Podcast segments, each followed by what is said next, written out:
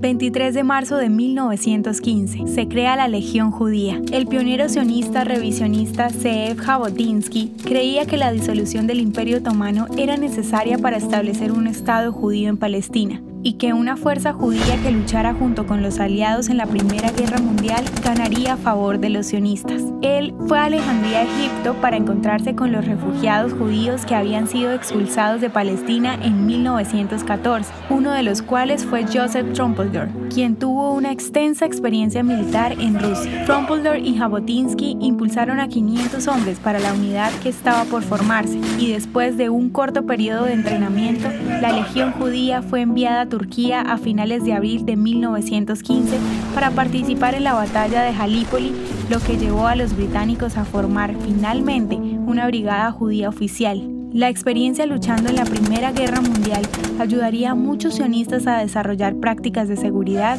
y grupos militantes en el Yisuf. ¿Te gustaría recibir estos audios en tu WhatsApp?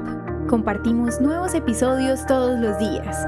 Suscríbete sin costo alguno ingresando a www.hoyenlahistoriadeisrael.com. Hacerlo es muy fácil. También puedes encontrarnos como arroba hoy en la historia de Israel en Instagram, Facebook, Spotify y otras plataformas digitales. Comparte este audio para que otros conozcan más acerca de Israel. Este proyecto es realizado por Philos Project. El contenido original de hoy en la historia de Israel fue provisto por el Centro para la Educación sobre Israel.